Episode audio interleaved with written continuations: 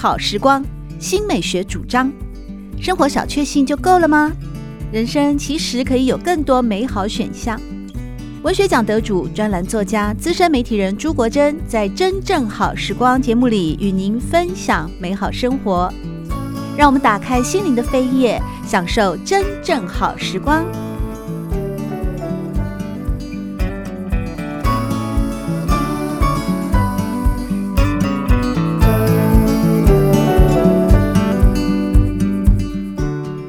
朋友们好，欢迎来到真正好时光。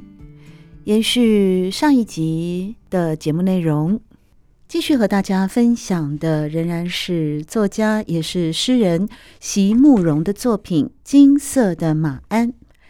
在书当中有一篇文章，标题是《当赤鹿奔过绿野》。席慕蓉是这样描写的：一九九四年，我初进大兴安岭之时，在鄂伦春人居住的地方，当地有位朋友说起。在山中人迹罕至的深处，有一整座在地底下生长的丛林。当时周遭吸引我注意的事物太多，他又是匆匆几句带过，因此我也没特别留神，反而是在回来的这几年里，常常想起这件事来。后来再回到大兴安岭，几次联络朋友都没联络到。而这次去的地点大多是在鄂温克人居住的范围里，向人询问，大家都不知我所指为何，并且认为这应该没有什么可能。一座在地底生长的森林要如何进行光合作用呢？看样子只好成为一个待解的谜题了。然而我确实记得朋友是这样说的：“好大的一片森林，都长在地底下呀。”有这种可能吗？据说，在蒙古高原远古时期的地表上，离今天大概有三亿五千万到两亿七千万年之间，曾经长满了高大粗壮的蕨类植物。据说，像是林木和芦木都长得根深叶茂，可以达到三四十公尺的高度。之后，这些大片的森林。又随着地壳的缓缓下降以及流水的冲刷，逐渐沉埋进沼泽和泥沙中去。而在它们之上，新的森林在继续生长。这种不断沉积、埋藏又重新萌发的过程，似乎是永无止境的循环。在经过两亿五千万年的碳化和演变。终于成为今日累积在地下巨大而又丰厚的煤田。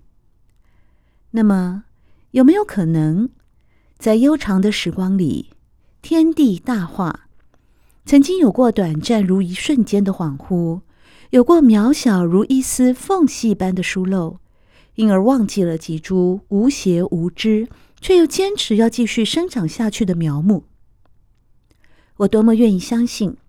那些隐藏在黑暗的角落，还没有被我们发现的许多可能啊！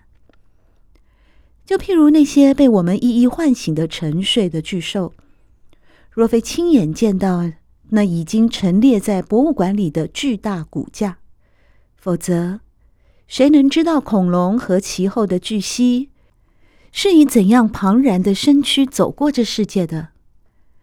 在他们都隐退了之后。大概是在一千两百万年之前，蒙古高原气候大多是潮湿炎热。据学者的描绘，应该是一幅热带草原的景象。湖泊中有各类的犀牛在水面浮沉，湖边有象群，草原上有长颈鹿和三趾马在奔跑。远处，一些犄角长得奇形怪状的古鹿群。正从密林中走下山来吃青草，他们的脚步声挺吓人的。还好，在那个时候人还没有出现。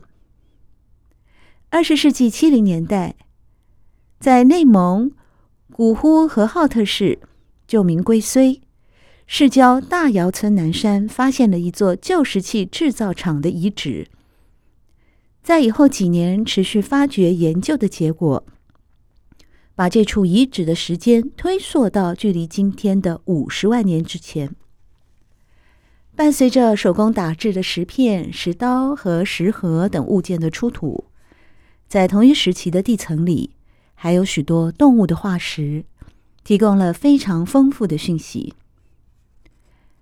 在我母亲的故乡热河昭乌达盟，今称赤峰市，蜗牛特旗北部的上窑村，也有相同的发现，好像马、牛、羊、鹿。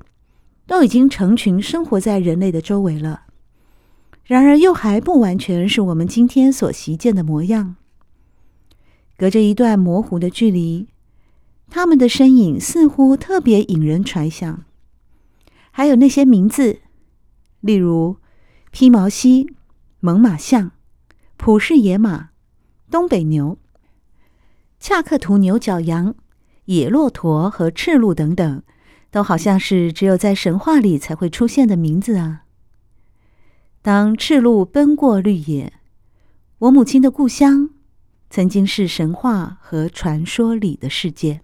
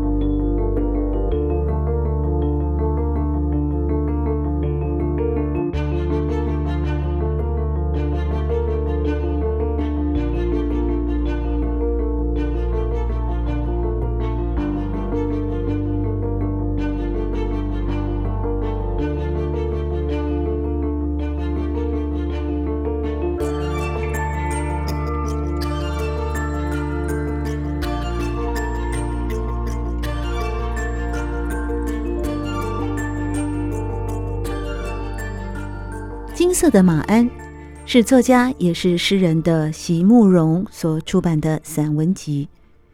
席慕蓉是蒙古人，却从未在蒙古成长，但是他一心向往先祖故土的辽阔草原。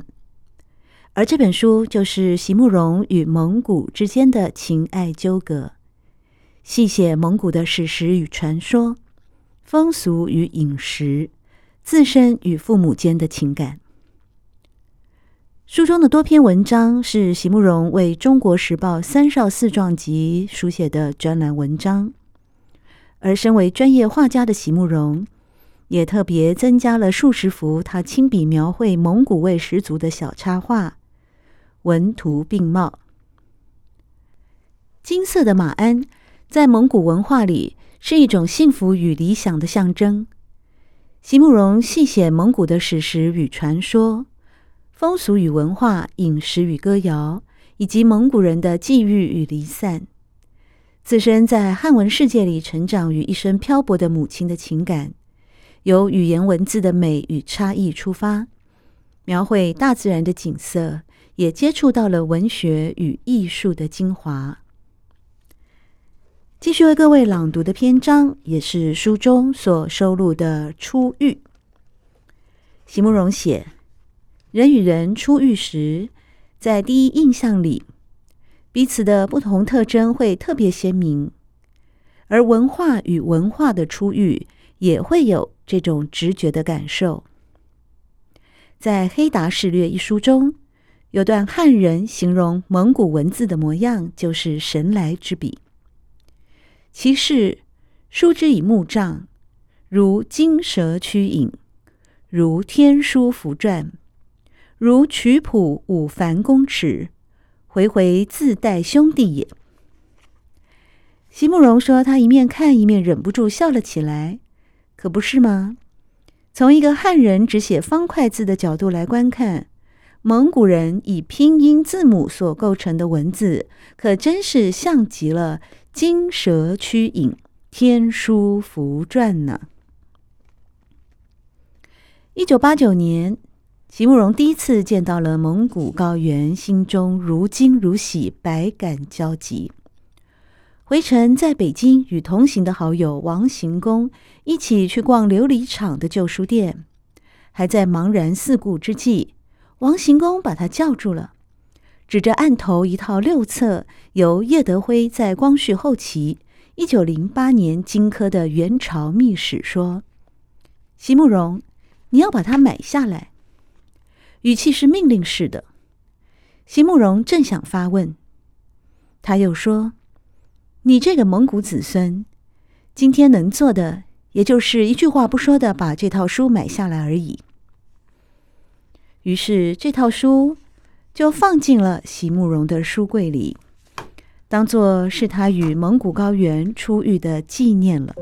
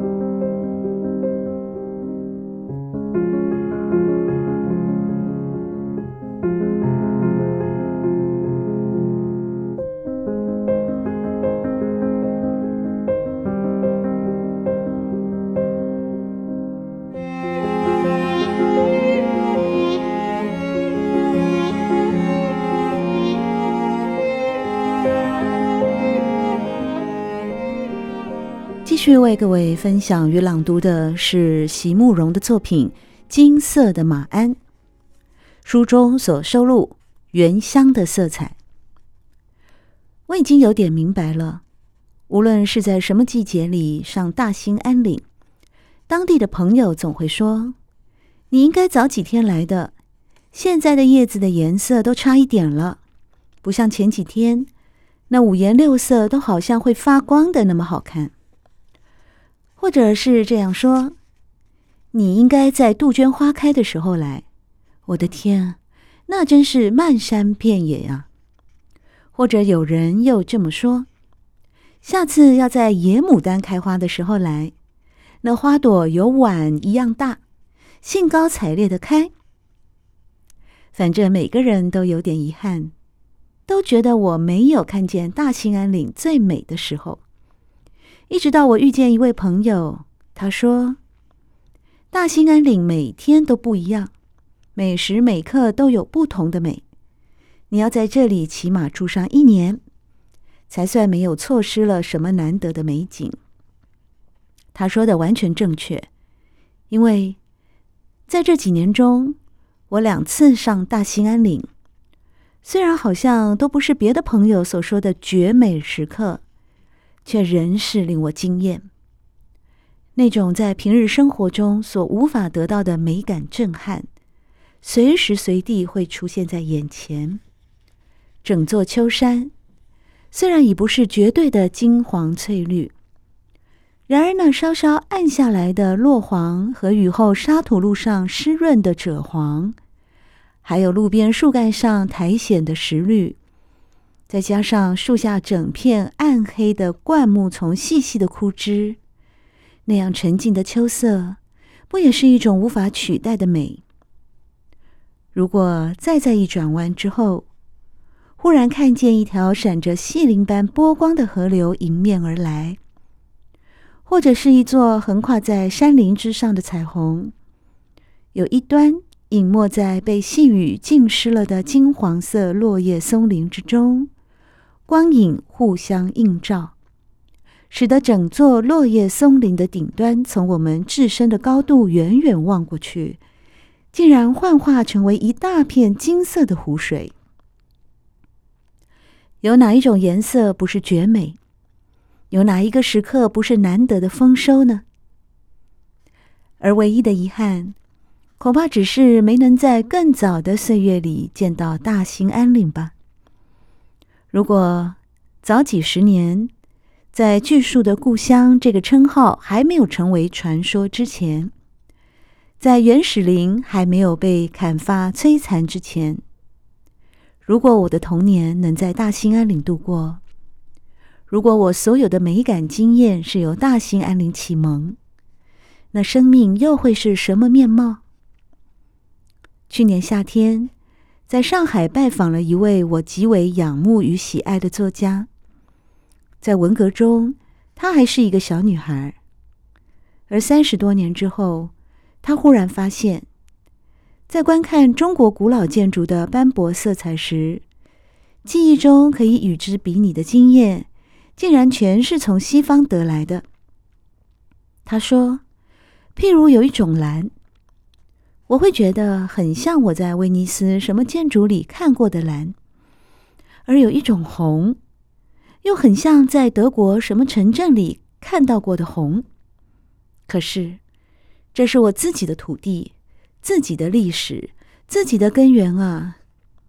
为什么在我应该早已有所储存的美感经验里，却是一片空白呢？我们相对默然。文化上的浩劫在表面上好像已经过去了，然而几代人在童年记忆中的空白，却不知道要再在几代人之后才可能得到填补的机会。漂泊的族群其实不一定是远离了家乡，就算是一直生长在自己的土地上，也可能是不知根源的浮云啊。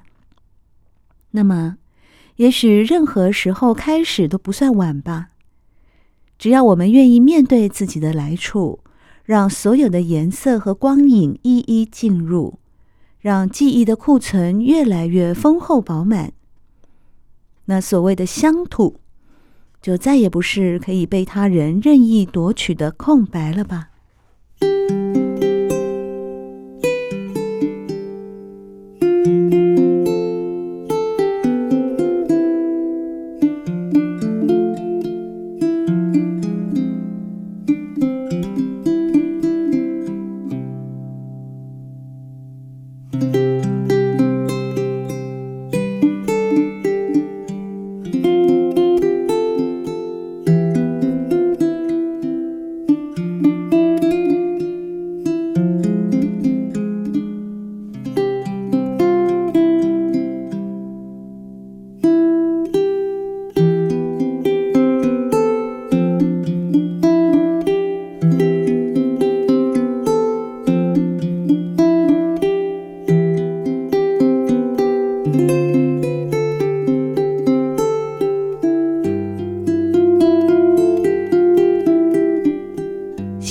作品《金色的马鞍》，他探触到文学与艺术的精华，更升级了高原上居民对人生岁月的感叹与触动，因而从个人的乡愁转为关注整个游牧文化的兴趣，在美丽与丰饶的大地上感受真纯的欢喜与忧伤。其中一篇文章口传的经典，席慕蓉这样描写。宛如荷马形容海伦之倾国倾城，在蒙古史诗《江格尔》里，赞美江格尔可汗的夫人阿盖沙布塔拉公主的美貌时，用的也是间接的方法。譬如有一段：阿盖向左看，左颊辉映，照得左边的海水波光粼粼，海里的小鱼欢乐地跳跃。阿盖向右看，右颊辉映。照得右边的海水浪花争艳，海里的小鱼欢乐地跳跃。在有些段落里，还形容这如日月般光辉的阿盖出现之时，即使是黑夜里也不需要灯盏，少女可以裁衣绣花，牧人也可以在河滩牧马。这样的美丽当然会令人觊觎，因而也如海伦一般引起了血流成河的征战。在江格尔和暴君莽乃汉决战之部这个篇章里，掠夺者莽乃汉派使者向江格尔提出了五个无理要求。第一，就是要江格尔献出他美丽的夫人，永远如十六岁少女般青春的阿盖沙布塔拉。曲折的情节由此而展开。不过，长达十几万诗行的江格尔，与《伊利亚特》或者《奥德赛》不同之处也有很多。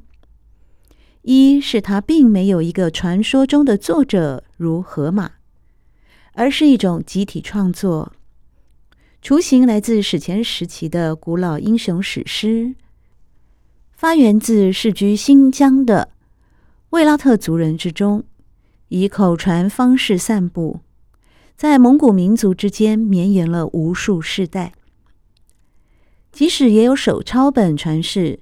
却仍然固守要由民间艺人江格尔奇，或者是译成江格尔奇来演唱的传统。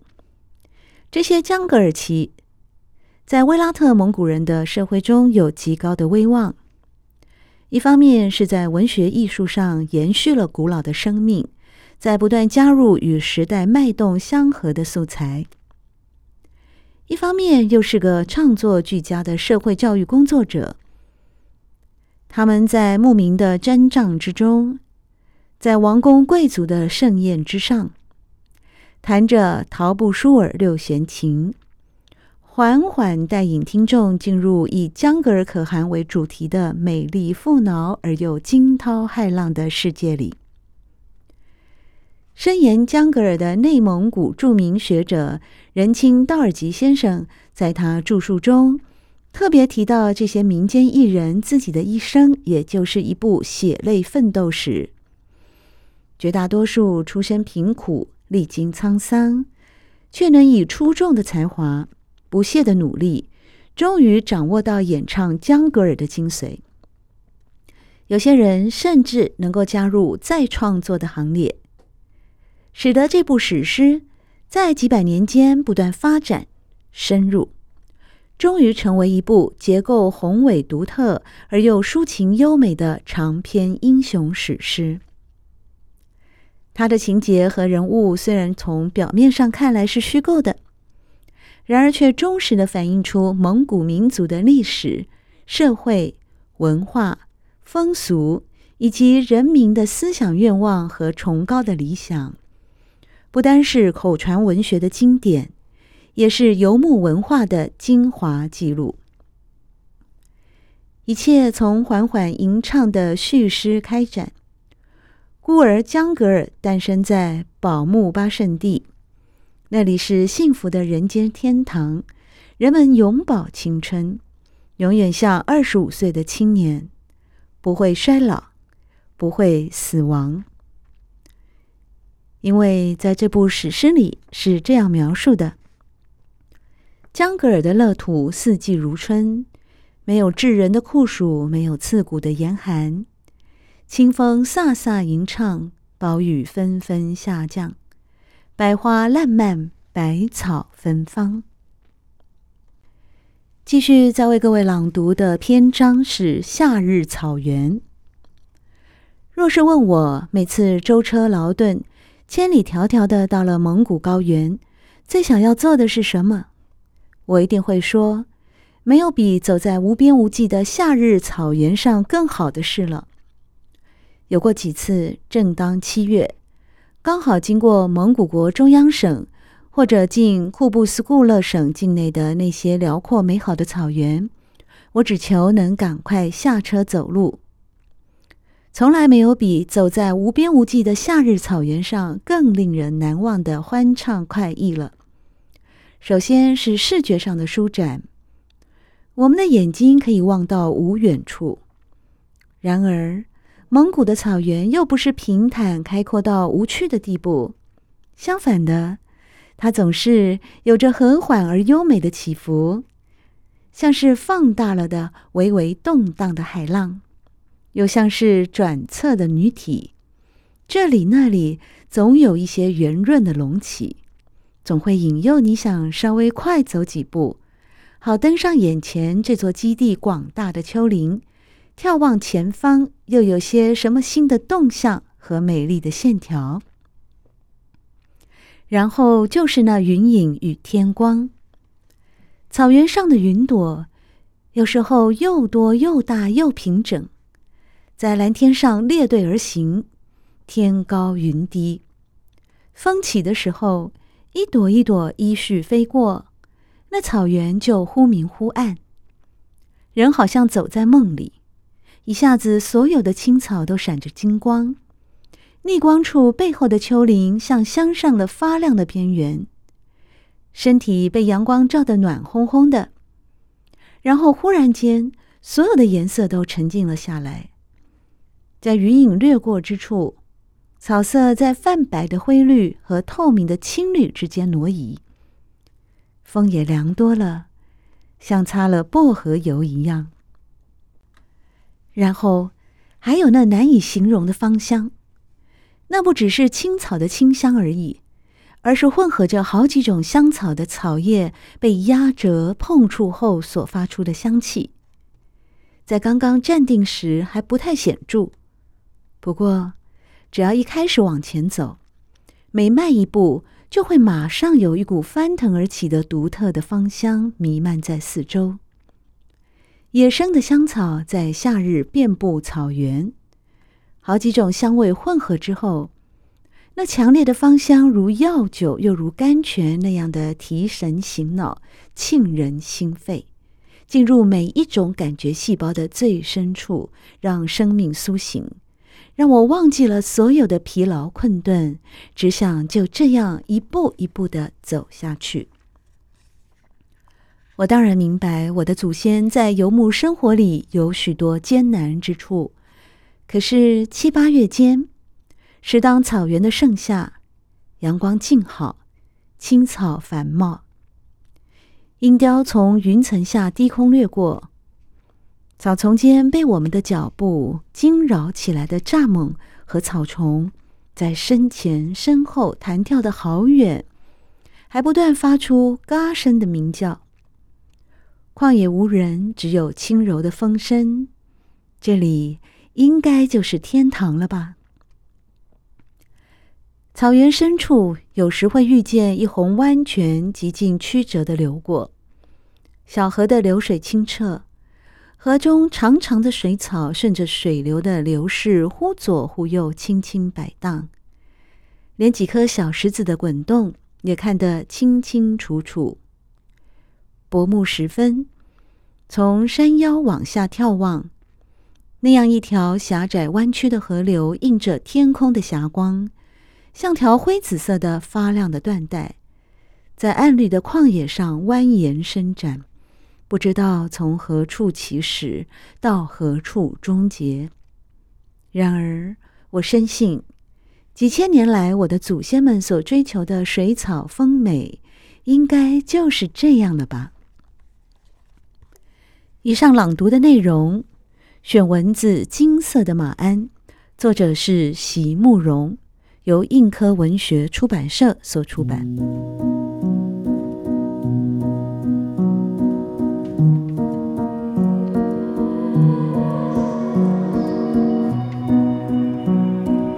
真正好时光，每个星期六早上八点钟到九点钟，在汉声广播电台全国联播网播出。节目在广播频道播出之后，也会上传到汉声广播电台的官网。在官网当中，您可以在经典回放的单元里搜寻“真正好时光”，随时收听到国珍为各位制作的精彩内容。喜欢朱国珍制作主持的《真正好时光》，欢迎您订阅、分享或留言。随时保持互动，一起共享美好生活。